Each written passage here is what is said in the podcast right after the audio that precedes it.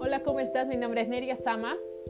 Chicos, hice un podcast antiguo sobre múltiples inteligencias donde hablaba un poquito sobre eso, pero hoy básicamente quiero enfocarme a una, que no la mencioné en el podcast pasado porque quiero que sea un tema separado. Un tipo de inteligencia que es muy hablada y creo que es muy fundamental que la podamos trabajar es la inteligencia emocional. Porque no sé si sabes, pero cuando nosotros podemos controlar nuestras emociones dependiendo de la situación, nos da un punto a favor. ¿Por qué? Quiero que conozcas un poco y quiero darte una introducción de la inteligencia emocional. En sí es la capacidad de conocer y controlar mejor nuestras emociones para alcanzar nuestros objetivos. Dependiendo del ámbito que sea, sea personal o sea profesional, es importante que sepas esto. Una persona que tiene una baja inteligencia emocional, ¿qué es lo que puede pasar?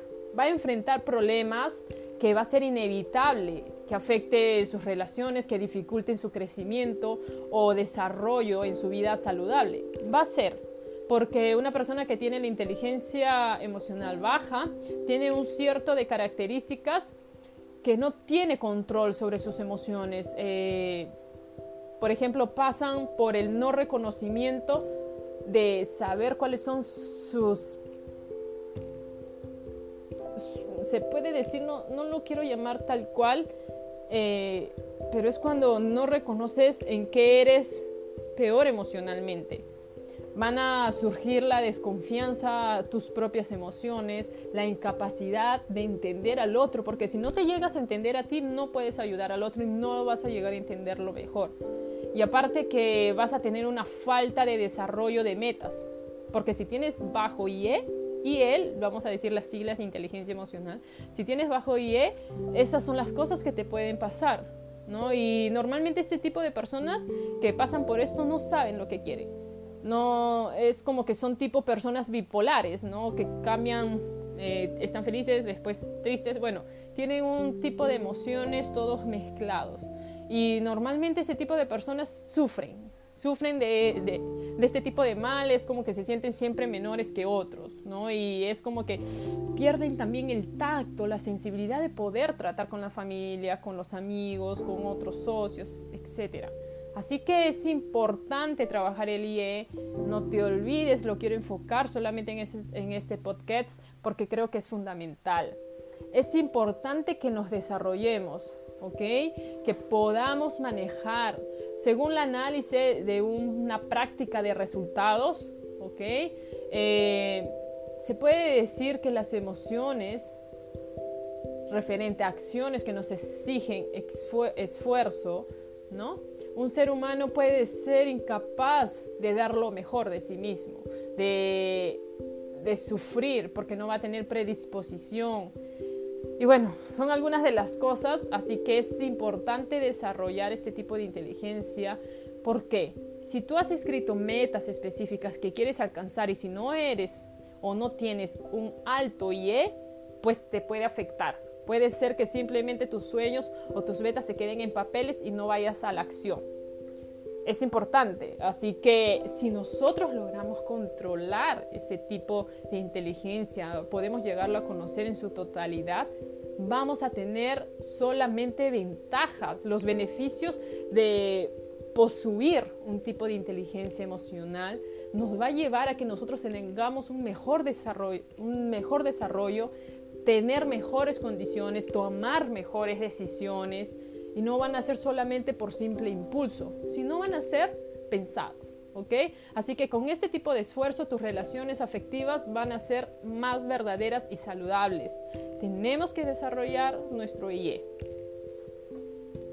Ahora, se dice que según una búsqueda que se hizo, apuntó que, por ejemplo, las personas que tienen alta inteligencia emocional pueden administrar departamentos que ganan hasta un 20% a más que los profesionales que no desarrollan este tipo de inteligencia. ¿Y por qué me baso en este ejemplo? Porque una persona que tiene su IE alto se puede desarrollar en cualquier parte y lo mejor es que en la, en la que escojas vas a ser muy bueno. Así que te voy a enseñar cinco pasos básicos que te van a ayudar a ti a ejercitar este tipo de capacidad. Es importante, si tienes papel y lapicero para anotar, hazlo. Y si no, escucha de nuevo el podcast hasta que lo tengas claro. Cinco pasos básicos que saqué de una aula que tuve hace un tiempo y creo que es fundamental para que te pueda ayudar. Cinco pasos para desarrollar tu IE. El número uno, conócete. Es fundamental que sepas. Primer paso que va a determinar tu rumbo para las próximas etapas.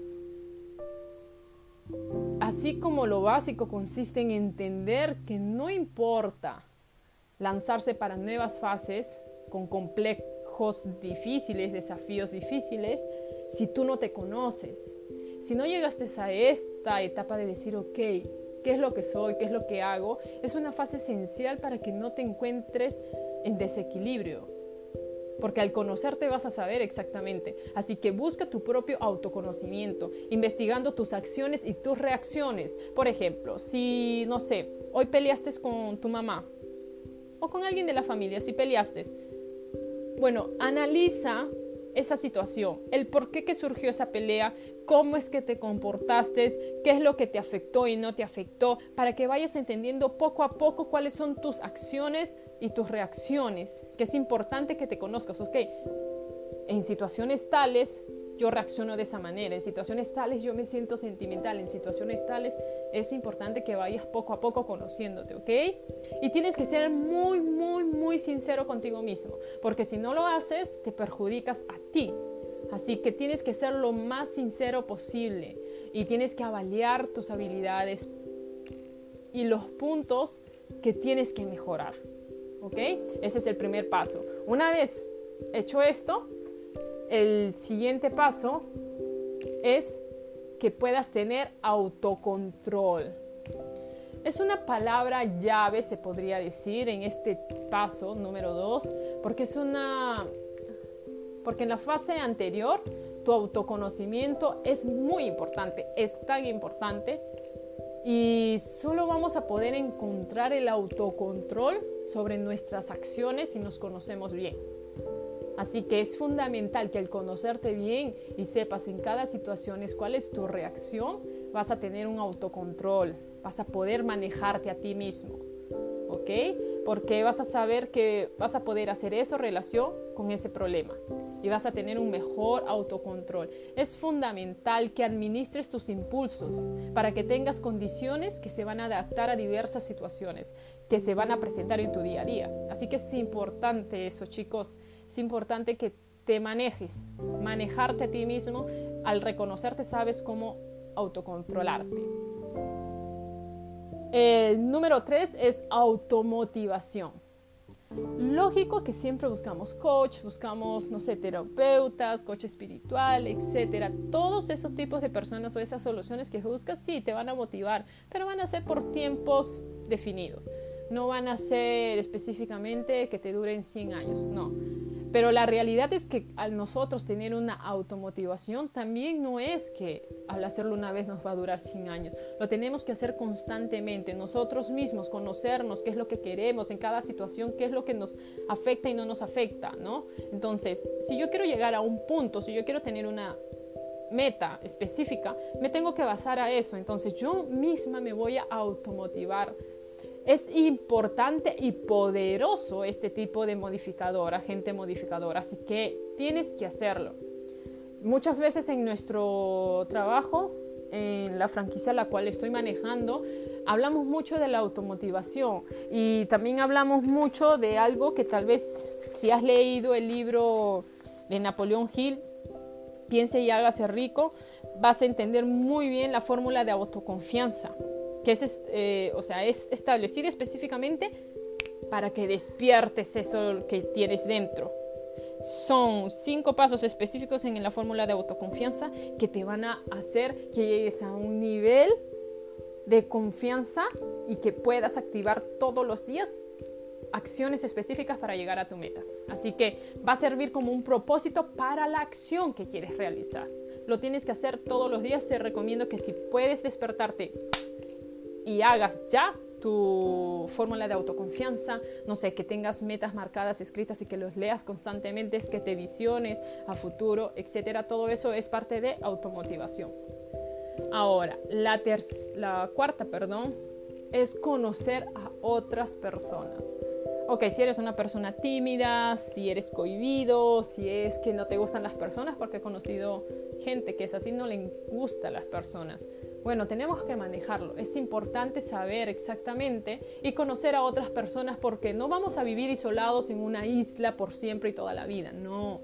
Vamos a necesitar, sí, comenzar a tener contacto con otras personas, a tener esa interacción, ¿no? Y que muchas veces completamente son diferentes a nosotros. Y nosotros pudiendo ver ese tipo de personalidades, otras personas, no tenemos que enfocarnos solamente en lo correcto y lo errado. No, chicos, tenemos que enfocarnos en lo que es y es. No, te, no intentes decir, bueno, esta persona es equivocada, esta persona es correcta. No, cada uno tiene su personalidad, lógico, las cosas son como son, eso lo aprendí de mi coche espiritual, las cosas son como son. Y básicamente lo que hacemos al conocer a otras personas es, es tener ¿ok? Y entender que debemos preocuparnos en reducir nuestras tensiones desnecesarias, especialmente para conflictos, que es lo fundamental. ¿Cuántas veces te has visto en una situación que dices, ay, pucha, no quiero ser más así? Es necesario, conocer a las personas nos van a ayudar a nosotros tener mejor control también, entender cómo las personas próximas cerca de nosotros se sienten, se comportan, ayuda a aumentar nuestra inteligencia emocional conociendo. Así que es importante conocer personas, importantísimo. Eh, se dice que también comprender los sentimientos de otras personas es el primer paso para crear tu proximidad mayor y conquistar la confianza de alguien, haciendo que esa relación sea más balanceada. Es importante. ¿Cuántas veces en tu negocio es importante que sepas tener una buena comunicación con conocer personas todos los días, nuevas personas? Ok, todos los días lo vas a hacer, eso es fundamental, pero ¿qué tanto positivamente lo vas a utilizar esto a tu favor? En el negocio que yo llevo, en la franquicia que nosotros estamos expandiendo, es, todos los días son personas nuevas que tenemos que hablar, tenemos que tener ese senso, ese toque para poder hablar con las personas, tener ese contacto, ¿no? Saber manejar eso. Yo entré a este negocio porque yo hace años no sabía vender. Soy fotógrafa de profesión, eso en sí lo hago como una profesión de de hobby, se podría decir, pero me enfoco más a lo que es la franquicia americana. Entonces, yo no sabía vender, no sabía tener tacto con las personas. El negocio me enseñó. Y hoy en día puedo decir que he mejorado en un 50% porque era cero. Así que cada uno busca lo que necesita relativamente para mejorar. Lógico que no te olvides enfocarte a lo que estás yendo, a dónde estás yendo. Todos estos pasos que te estoy hablando, que te estoy recomendando, fueron lo que me recomendaron a mí, lo que básicamente me ayuda. Así que creo que te va a ayudar también. Y el último paso es cómo manejar a otras personas. No te digo que seas manipulador, chicos, porque eso no sirve. Eso no te va a llegar a ningún lado, porque cuando eres manipulador, escúchalo bien, cuando eres manipulador, buscas las cosas para tu propio beneficio y no para el beneficio de la otra persona. Entonces, cuando eres manipulador, te preocupas solamente por ti. Ahora, si eres una persona que estás buscando tener una inteligencia emocional estable, necesitas tener la noción que el beneficio va a ser tanto para esa persona, para ti. A veces va a ser más para aquella persona. Eso es lo que tienes que saber. Ahora, quiero preguntarte, ¿tú sabías que las habilidades de lideranza deben ser desarrolladas a partir de nuestras propias emociones? ¿Sabías que todas las personas que son coaches, oradores, líderes, etcétera, tienen cierta noción, desarrollo de sus propias emociones? Porque es importante para poder manejar otras personas. ¿Ok? Eh, la capacidad de comprender las emociones, tus emociones, también te va a permitir que nosotros tengamos y creamos, criemos, perdón, un relacionamiento más abierto y saludable, principalmente en los momentos más tensos. ¿Cuántas veces has visto situaciones tensas y tú no has sabido manejarte? Y en vez de solucionar, te quedaste callado o en vez de solucionarlo empeoraste. ¿Cómo fue la situación? Recuérdalo, ¿no? Básate a eso. Y principalmente eh, nosotros al saber que las emociones pueden hacer aflorar, nos pueden ayudar a fortalecer lazos afectivos y profesionales, vamos a saber manejarlo mejor. Es importante, este tipo de, eh, de, manejar otras personas tiene que ver con el beneficio que les vamos a brindar, qué es lo que estamos buscando para ayudar a esa persona. Recuerda, un manipulador se preocupa por el beneficio propio, pero una persona que realmente está enfocado en tener una mejor inteligencia emocional va a poder manejar otras personas pero buscando ayudar a esa persona, ayudar a esa persona.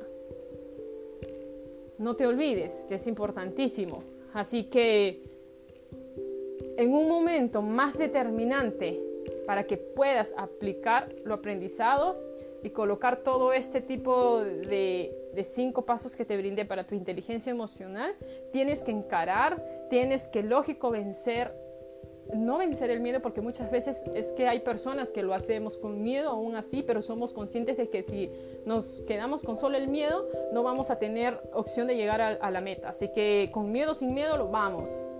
Tienes que encarar y seguir enfrente. Recuérdalo, ¿ok? Esos cinco pasos creo que te van a ayudar mucho, mucho, perdón, en manejar tu inteligencia emocional. Practícalo. Y bueno, si no tuvieses papel y lapicero para escribirlo, escucha de nuevo el podcast. Un grande abrazo.